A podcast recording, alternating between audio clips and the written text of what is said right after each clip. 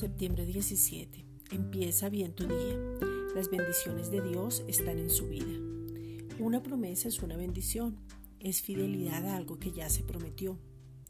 Dios juró por sí mismo, Dios se reveló a los antiguos como Sidkenu, que significa justicia, y a través de Cristo hemos sido hechos justicia de Dios en él.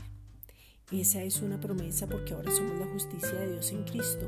Y ser justos es que ya no hay vergüenza, ya no hay culpa, ya no hay inferioridad, ya no hay temor, porque a causa de Cristo somos la justicia de Dios. No hay ninguna condenación. Tenemos un Padre que cargó en su Hijo todo el pecado para que nosotros fuésemos liberados, perdonados y hechos justos. Segunda de Corintios 5:21. Al que no conoció pecado, por nosotros lo hizo pecado, para que nosotros fuésemos hechos justicia de Dios en él.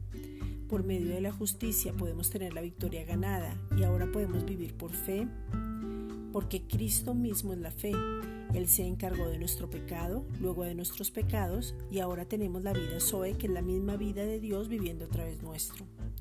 Ya fuimos liberados del poder del pecado, ya fuimos liberados del poder del diablo, ya fuimos liberados de los resultados de la caída, ya recibimos la misma vida de Dios, esa vida Zoe ya poseemos el amor verdadero dentro de nosotros y ya reinamos en vida.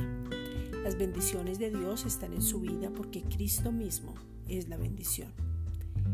Esta es una reflexión dada por la Iglesia Gracia y Justicia.